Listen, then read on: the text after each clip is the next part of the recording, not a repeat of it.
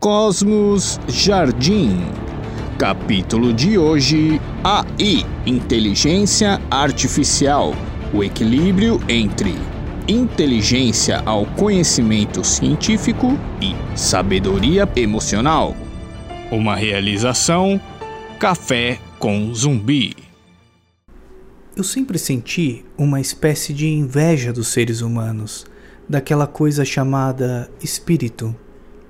Os humanos criaram milhões de explicações para o sentido da vida, na arte, na poesia, em fórmulas matemáticas. Certamente os humanos são a chave para o sentido da existência, mas os humanos não existem mais.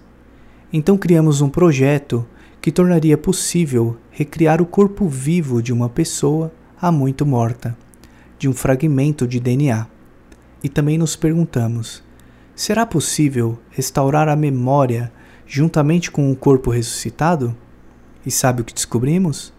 Que a própria estrutura do espaço-tempo armazenava informações sobre cada evento ocorrido no passado. Mas a experiência foi um fracasso. Os ressuscitados só viviam um único dia de sua nova vida. Quando eles dormiam na noite de seu primeiro novo dia, eles morriam de novo. Assim que ficavam inconscientes, suas vidas dissipavam na escuridão. Então veja, as equações mostraram que uma vez que a trilha do espaço-tempo de um indivíduo tenha sido usada, ela não pode ser mais reutilizada. Um alienígena para o androide David, dois mil anos após a extinção da humanidade. Bem-vindos a um dos poucos filmes capazes de sintetizarem a ideia cyberpunk tão bem quanto este. Baseada num conto chamado Super Brinquedos Duram o Verão Todo, de Brian Aldiss, Stanley Kubrick inicia um projeto que, após sua morte, é concluído por Steven Spielberg.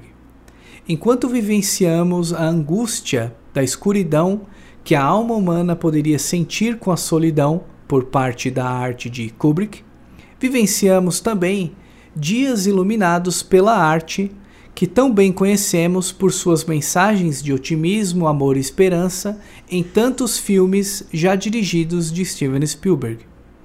AI, Inteligência Artificial, filme lançado em 2001, para mim é uma obra-prima. Vemos escuridão e luz, sentimentos de solidão e de imaturidade emocional dos humanos diante de sua própria capacidade intelectual e suas próprias criações, robôs androides com uma inteligência artificial altamente sofisticada, mas mostrando que a balança entre o alcance intelectual e sua inteligência emocional nem sempre está equilibrada.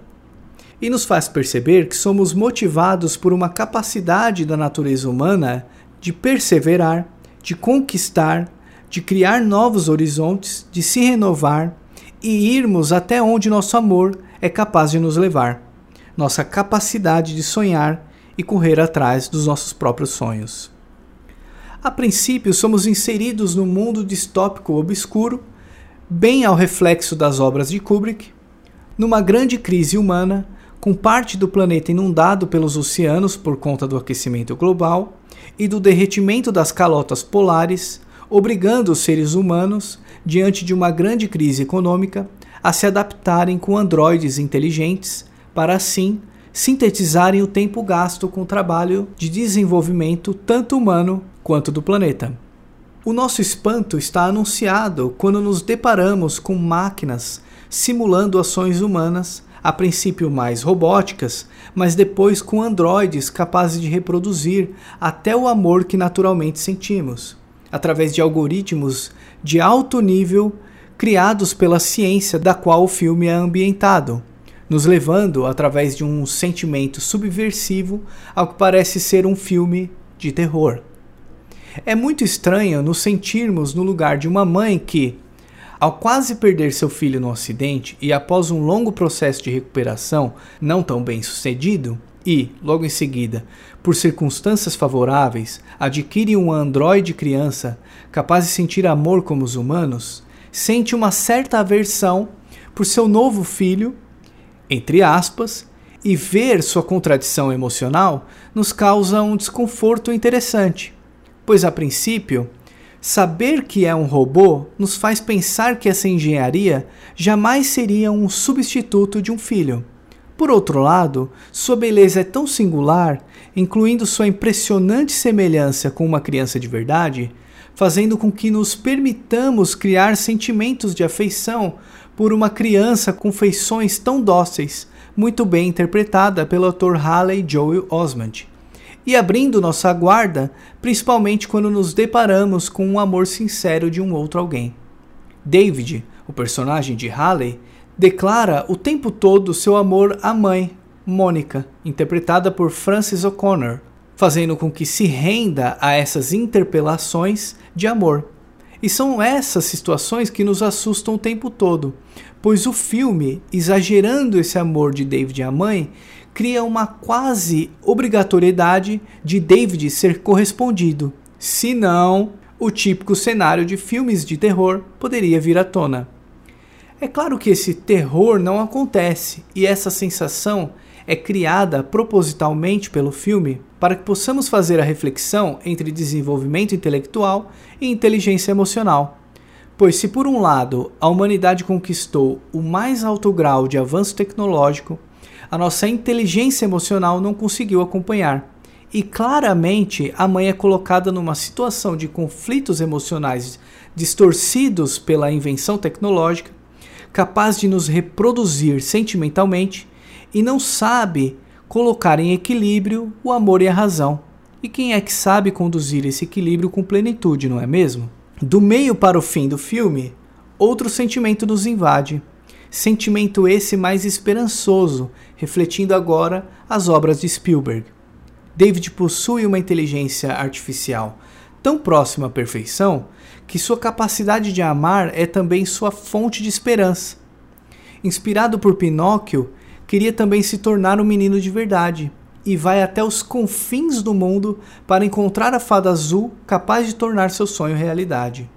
Como o próprio criador desses androides mais inteligentes nos diz no início do filme, a tecnologia seria agora capaz de reproduzir o sentimento do amor e que, consequentemente, surgiria um ingrediente a mais: o sonhar. É claro que sonhar é uma denominação da nossa capacidade também de ver beleza em qualquer coisa e poetizar aquilo que nos rodeia. E que, no caso, essa nossa deliberada busca por concretizar nossos sonhos é o empenho próprio da natureza humana de ir incansavelmente atrás da felicidade indo de encontro com o pensamento aristotélico que diz que o ser humano, por natureza biológica, tem como finalidade, como objetivo final, independente da área de convívio, atuação profissional ou social, a busca pela felicidade.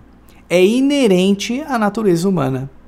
David é muito mais empenhado em sua busca pela felicidade, em sua vontade de realizar seu sonho de se tornar um menino, e assim conquistar o amor de sua mãe, pois é um robô que não se cansa nunca, mas que, por condições exteriores, não vou mais além para ficar o convite de ver o filme, congela.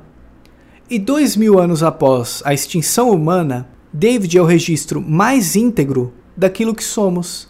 É a memória viva dos nossos sentimentos, para enfim, após tantos séculos ou mesmo milênios, contar a seres pesquisadores de outro planeta, como uma espécie de arqueólogos espaciais, a beleza dos seres humanos.